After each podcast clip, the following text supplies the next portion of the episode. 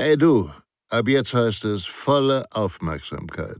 Denn Sicherheit, das Fachmagazin, kannst du ab sofort kostenfrei abonnieren unter www.sicherheit-das-fachmagazin.de. Ihr B.A.J. Schwanebacke. Hallo! In diesem Video erfahren Sie, mit welchen personellen und oder technischen Möglichkeiten Sie Ihren Krisenstab im Ereignisfall schnell und zeiteffizient alarmieren können. Los geht's!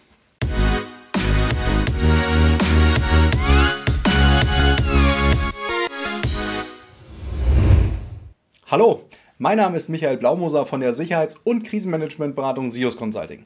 Und in diesem Video möchten wir auf die Frage eingehen, wie können Sie Ihren Krisenstab bzw. die einzelnen Krisenstabsmitglieder im Ereignisfall, also beim Eintritt eines Notfalls bzw. Krisenfalls, effektiv alarmieren bzw. aktivieren.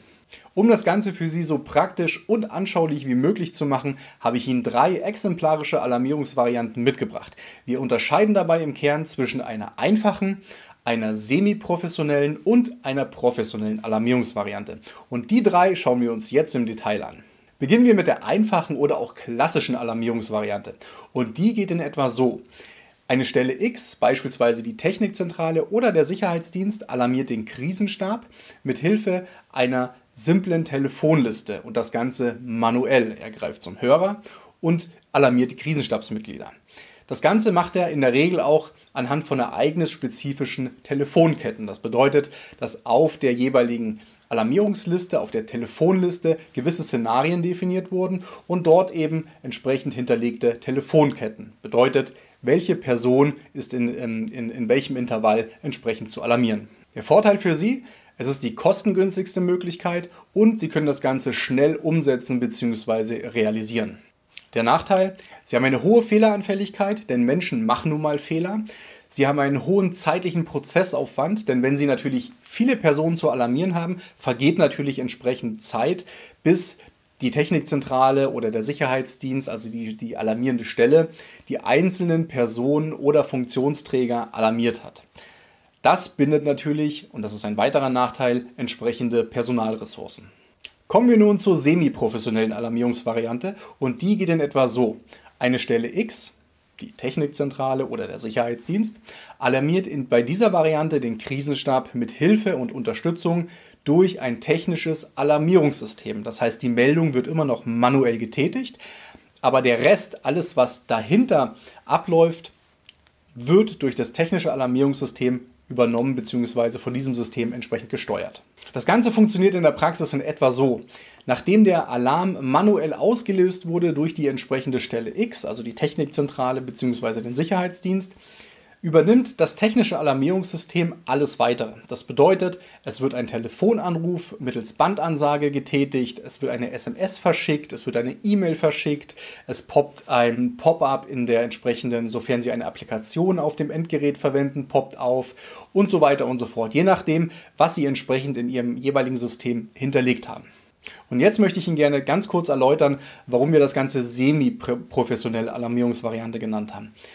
Wir haben es deshalb so genannt, weil sie bei dieser Variante, die auch häufig in Unternehmen eingesetzt wird, eine entscheidende Funktion nicht haben.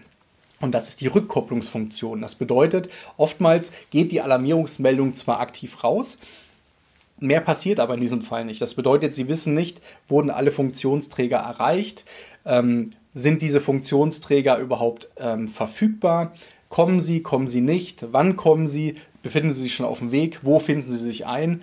Das bedeutet, Sie senden zwar diese Alarmierung raus, automatisiert, was auch an sich schon ein guter Prozess ist, aber es gibt hier eine Prozessunterbrechung, nämlich in dem Fall, Sie alarmieren, Sie wissen aber nicht, ob jemand kommt. Das ist in etwa so, wie wenn Sie sagen, ich äh, drücke den Feueralarm und hoffe, dass die Feuerwehr kommt. Also das System ist schon mal an sich immer noch besser als die klassische Telefon, ähm, Telefonliste, aber aus fachlicher Sicht ist dieser Prozess quasi unterbrochen bzw. nicht zu Ende gedacht. Auch bei dieser Variante habe ich Ihnen ein paar Vorteile, aber auch ein paar Nachteile mitgebracht. Ein Vorteil ist die geringere Fehleranfälligkeit. Das bedeutet, bei diesem Prozess ist es ja so, dass Sie nicht mehr manuell abtelefonieren und Personen vergessen können bzw. nicht hartnäckig genug sind, sondern hier ist es so, dass einfach nur entschieden werden muss, okay, wir haben Ereignisfall XY und jetzt alarmiere ich die entsprechend im System hinterlegten Stellen. Also eine geringere Fehleranfälligkeit. Dadurch, dass Sie ja nicht mehr manuell jeden einzelnen abtelefonieren müssen, ist natürlich ein weiterer Vorteil, dass Sie sowohl Ihre Prozesse als auch die Personalressourcen entsprechend schonen. Kommen wir zu den Nachteilen. Und drei Nachteile sind zum Beispiel einmal der Kostenaufwand. Sie müssen natürlich in das System entsprechend investieren. Ähm, dann haben Sie natürlich eine, eine gewisse Implementierungsphase, das heißt, Sie müssen das System einrichten, vorhalten, einstellen, immer wieder aktualisieren, wenn es zu Prozess- oder Personalveränderungen in Ihrem Unternehmen gekommen ist. Und Sie haben natürlich einen entsprechenden Betriebsaufwand, das heißt ähm, Wartungs-, Servicekosten, Updatekosten von Hersteller zu Hersteller äh, unterschiedlich.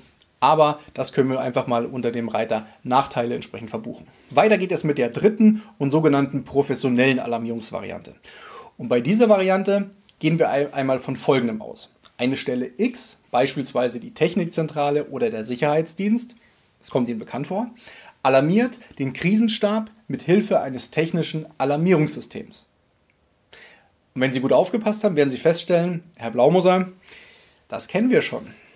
Und jetzt kommt aber die Besonderheit. Denn was sich jetzt konkret unterscheidet, ist die Art des Systems.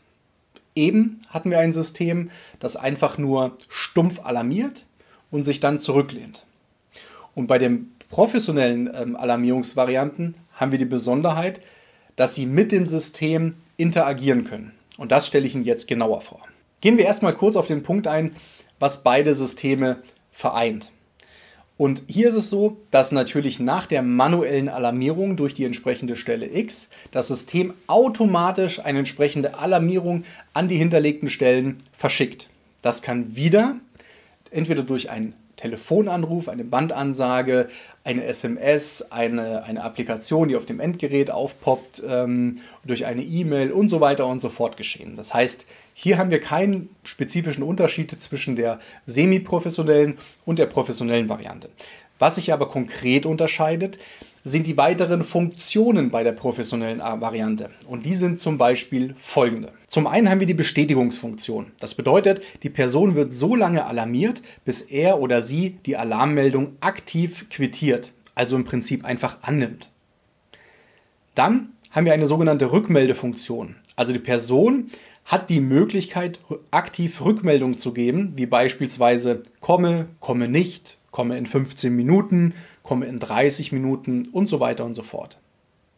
Darüber hinaus bieten viele Systeme auch die Möglichkeit, ein Lagebild in Echtzeit zu übermitteln. Also die Person erhält auf ihr entsprechendes Endgerät alle bis dato vorliegenden Lageinformationen, also alle Daten zum Ereignisfall, aufgrund dessen die Person ja entsprechend alarmiert wurde. Also in der Regel zu dem entsprechenden Notfall bzw. Krisenfall. Also um was handelt es sich, welche Daten liegen bereits vor. Darüber hinaus bieten auch einige Systeme die Möglichkeit, eine Telefonkonferenz auf Knopfdruck ähm, zu generieren. Das bedeutet, dass sich die Personen, beispielsweise der Krisenstab, bereits aus der Ferne oder während der Anfahrt entsprechend besprechen und abstimmen können. Die eben erwähnten Features sind natürlich nur Beispiele. Wichtig ist, dass Sie ein für Sie passendes Alarmierungssystem verwenden, im Einsatz haben bzw. einkaufen, je nachdem, an welchem Punkt von Ihrem Notfall- und Krisenmanagementsystem Sie aktuell stehen. Der größte Vorteil ist natürlich die enorme Effektivität, die ein solches System mit sich bringt. Dann ist es natürlich so, dass auch die Fehleranfälligkeit und die Systemredundanz, also die Verfügbarkeit des Systems bei solchen Lösungen sehr hoch ist. Und im Ergebnis haben Sie natürlich durch so ein System eine hohe Einsparung an Prozess- bzw. Personalaufwänden, die ansonsten für, für eine derartige Alarmierung vonnöten werden. Kommen wir zu den Nachteilen und hier muss man natürlich sagen, sie haben einen wesentlich höheren Kostenblock, denn solche Systeme kosten natürlich entsprechende Lizenzkosten und je nachdem, wie viele Personen sie in dem Alarmierungskreis mit, ähm, mit involviert haben, ähm, danach orientieren sich oftmals auch die Lizenzkosten. Dann haben sie natürlich auch einen, wieder einen entsprechenden Implementierungs- bzw. Betriebsaufwand, das heißt, sie müssen das, das System erstmal einführen, müssen die Leute gegebenenfalls auch entsprechend einweisen. Große Schulungen sind in der Regel nicht notwendig, aber die betreffenden Stellen sollten natürlich schon wissen, wie sie mit dem System entsprechend umgehen können und natürlich auch mit den verschiedenen Features, die, die, die den Personenkreis ja unterstützen sollen und keine Mehrarbeit generieren sollen. Darüber hinaus haben Sie natürlich auch den Betriebsaufwand, also Wartung, Service, Updates und so weiter. Die aber können wir im Prinzip auch über die, über die Kosten abdecken bzw. darunter verbuchen. Sollten Sie Unterstützung beim Thema Notfall und Krisenmanagement suchen, dann gehen Sie jetzt auf www.krisenmanagement.de und vereinbaren Sie ein unverbindliches Beratungsgespräch mit unseren Experten. Und hat Ihnen dieses Video gefallen, geben Sie uns bitte einen Daumen nach oben. Vielen Dank für Ihre Zeit und Ihre Aufmerksamkeit. Bis zum nächsten Mal. Tschüss.